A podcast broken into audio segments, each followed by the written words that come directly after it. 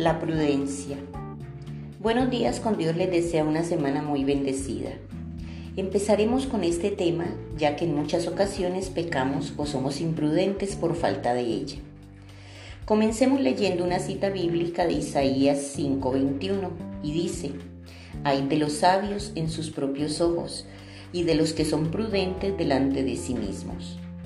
Las calidades de las relaciones humanas son las que nos definen y en estas relaciones es donde debemos poner la inteligencia. Sabemos que la condición social de la naturaleza humana no garantiza armonía en la convivencia, pero al tener interacción con otros se descubre a sí mismo en versiones insospechadas. Debemos aprender a pensar en las implicaciones que conllevan las relaciones con otras personas. Pensemos primero cómo poder llegar a tener unas relaciones saludables si tenemos en cuenta la prudencia, que quiere decir cordura, ciencia, sabiduría. Es la capacidad que nos permite pensar ante ciertos acontecimientos y los riesgos posibles a los que nos podemos enfrentar. Es saber discernir o distinguir lo que está bien de lo que está mal y actuar en consecuencia es aprender a ser sensatos y una persona sensata tiene buen juicio, prudencia y madurez en sus actos y decisiones. Podemos decir pues que es el comportamiento orientado hacia la felicidad, la virtud de actuar de forma justa, adecuada y con moderación.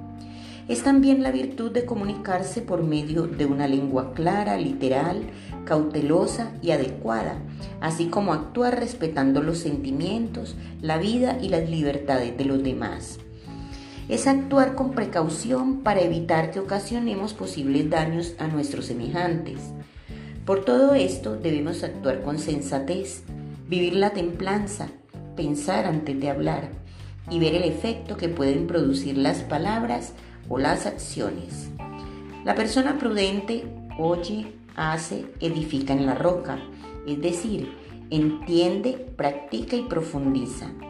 Una frase o una conducta imprudente acaban con todo y cambian la opinión que los demás tienen de ti.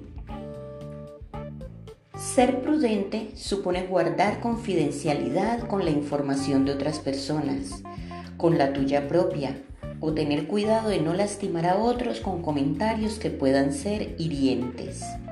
La prudencia nos enseña a tomar decisiones, le proporciona al hombre el dominio de sí mismo.